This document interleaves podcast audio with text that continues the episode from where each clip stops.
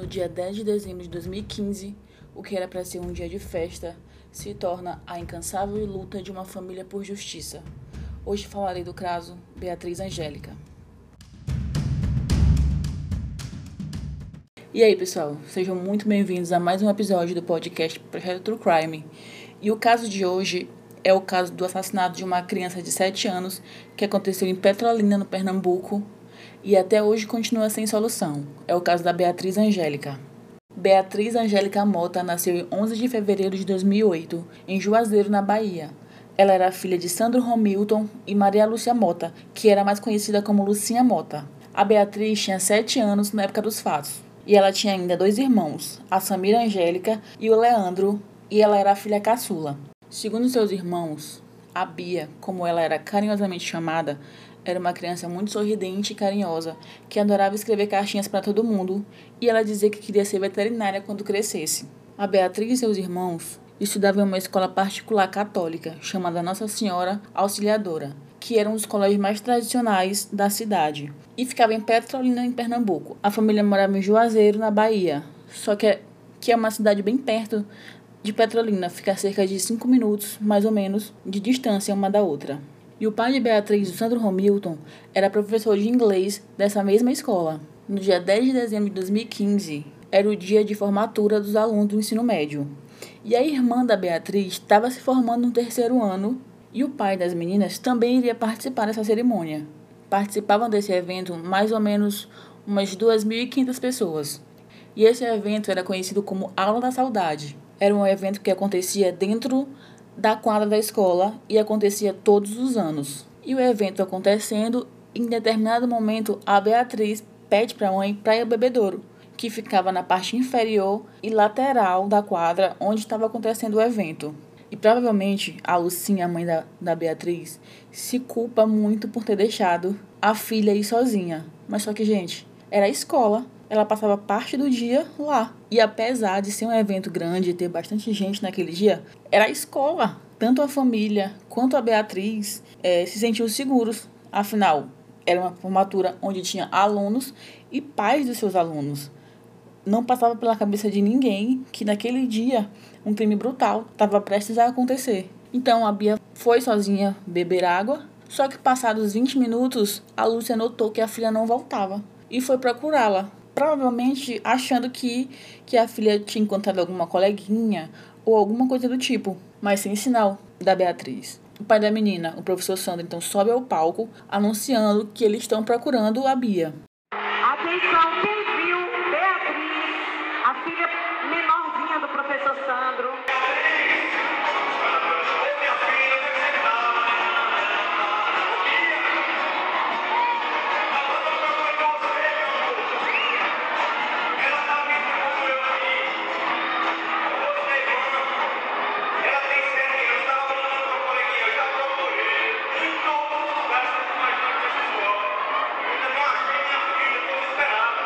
E depois disso, a festa parou. Todo mundo começou a ajudar na procura da Beatriz. O colégio tinha 16 câmeras. E duas dessas câmeras pegavam essa parte, onde a Beatriz tinha ido beber água. O momento que o professor Sandro sobe ao palco era 22h40 da noite. E às 22h50, o corpo de Beatriz é achado dentro de uma sala que era usada como depósito de materiais esportivos. E essa mesma sala estava desativada, porque meses antes tinha sido incendiada por ex-alunos da escola. O corpo de Beatriz tinha 42 perfurações. Ela tinha ferimentos no tórax, nos membros inferiores e superiores, e a arma utilizada no crime, que era uma faca de cozinha, ainda estava no corpo da criança. E era uma faca nova, que provavelmente tinha sido comprada exclusivamente para esse crime. E de acordo com a perícia posterior, o corpo de Beatriz não possuía nenhum sinal de abuso sexual. E o perímetro ao redor da cena do crime não foi isolado de imediato. Várias pessoas continuavam transitando livremente. E a gente sabe que isso prejudica demais uma perícia, por conta de DNA ou para que não se perca nenhuma prova, nenhuma possível prova que tenha ficado no local do crime. O delegado Marcione Ferreira foi o responsável pelas primeiras investigações. E essas investigações do crime só começaram no dia 14 de fevereiro de 2016. E no dia 22 de fevereiro de 2016, ele deu a primeira coletiva falando sobre o crime. E ele divulgou um retrato falado de um suspeito a partir dos depoimentos de testemunhas, inclusive da mãe de Beatriz. Ainda segundo o relato do delegado, o homem foi visto por diversas vezes sentado sozinho próximo ao bebedouro e agindo de forma estranha. Outra informação dada pela polícia foi que, segundo a perícia, foram encontrados dois tipos de DNA masculino: um na faca, que foi deixada no local, e o outro debaixo da unha de Beatriz.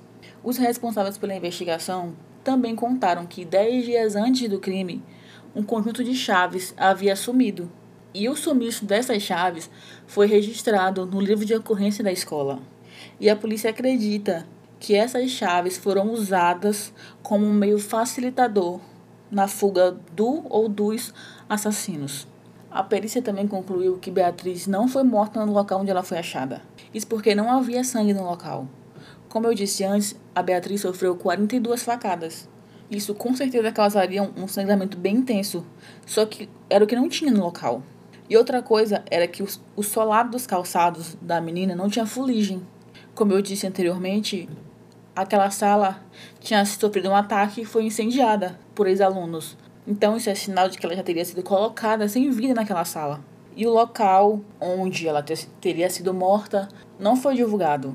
Só que um fato bem intrigante é que logo após o crime, o piso da sala de balé que ficava perto da salinha onde a Bia foi encontrada foi trocado, sem motivo nenhum aparente. Isso abre margens para algumas teorias, né? Se quiser abafar alguma coisa, não sei. E em março de 2016, cinco funcionários foram citados suspeitos de facilitarem a execução do crime. Todos eles ou entraram em contradição ou mentiram durante seus depoimentos. Um dos suspeitos era o responsável pela segurança de um dos portões. E ele disse em seu depoimento que ele não tinha entrado na quadra naquele dia. Só que ele aparece em uma foto tirada por uma pessoa que estava presente na formatura aquele dia. Por que, que ele omitiria esse detalhe? Outro suspeito, ele pediu para não trabalhar naquele dia, mas ele foi visto na quadra por testemunhas. Outro suspeito que deveria estar trabalhando em outro local do colégio, foi visto entrando numa sala vazia.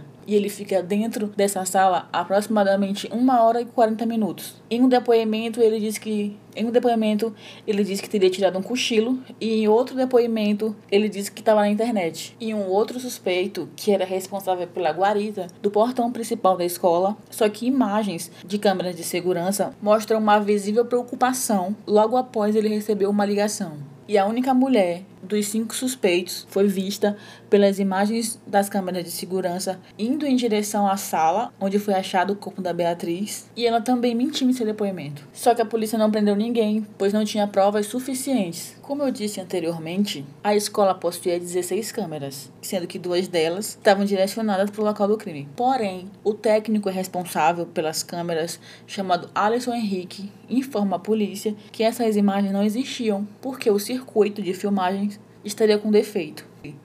Entretanto, Alisson Henrique estava mentindo. O mesmo circuito de imagens que ele havia dito que estava com defeito, filmaram ele um mês depois do crime, entrando na sala em que ficavam as gravações. Então, ele apagou as imagens, mas esqueceu de apagar as imagens dele. Mas também, né, gente, a polícia demorou demais para começar a recolher prova, tempo suficiente dos suspeitos sumirem com as provas. Os peritos apreenderam os equipamentos e concluíram que as imagens foram apagadas do HD.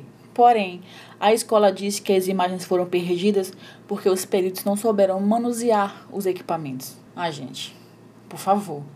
Eu acho que os peritos eram um pouquinho melhor que isso, né? Isso, o crime aconteceu em 2015. Somente em 2018, o Ministério Público de, de Pernambuco acusou Alisson de ter apagado intencionalmente as imagens das câmeras, obstruindo provas da investigação. E com a sua prisão decretada, o Alisson passou cerca de nove meses foragido, até conseguir um habeas corpus. Somente em 2019, a polícia cumpriu um mandado de buscas na residência de Alisson Henrique. Só que nada foi encontrado. Óbvio, né? Mais uma vez, Olha quanto tempo depois. Com certeza ele, te, ele teve bastante tempo para destruir qualquer tipo de prova que incriminasse ele. Então, outra delegada assume as investigações do assassinato da Beatriz Angélica, a delegada Gleide Ângelo. E então ela divulga as imagens do suposto assassino.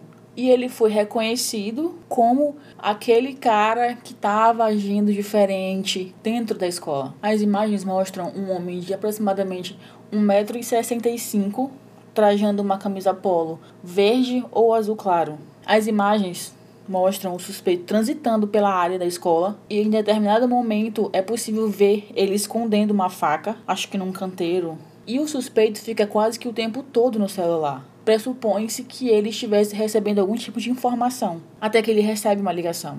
Então ele pega a faca, esconde no tornozelo e entra no colégio. E eu vou deixar essas imagens dos suspeitos e o retrato falado dele lá no Insta do podcast, que é arroba Projeto True Crime, para quem quiser dar uma olhada. E em 2020, ninguém ainda foi preso pelo assassinato da Beatriz. A linha mais forte de investigação é que tudo tenha sido premeditado para atingir a escola e que a Beatriz foi escolhida ao, ao acaso. Atualmente, dois delegados estão à frente desse caso. São eles os delegados Isabela Cabral Fonseca Pessoa e João Leonardo Freire Cavalcante. E a família da Beatriz, ela luta incessantemente por justiça.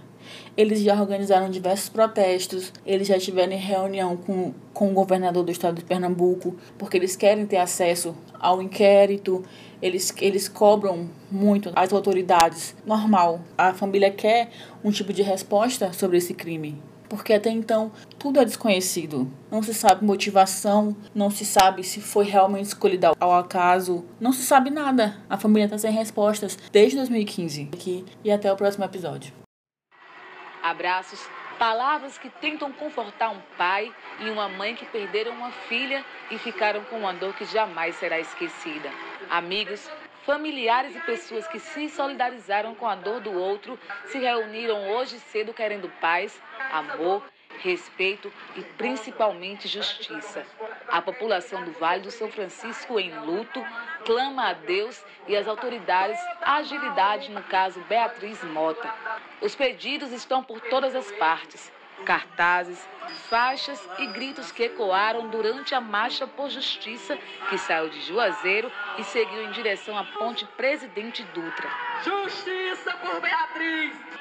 Justiça. Esse é o principal grito desses pais. Precisamos de justiça, precisamos de um Ministério Público atuante, não tanta omissão. É, só existe a omissão. Esses crimes têm que ser solucionados.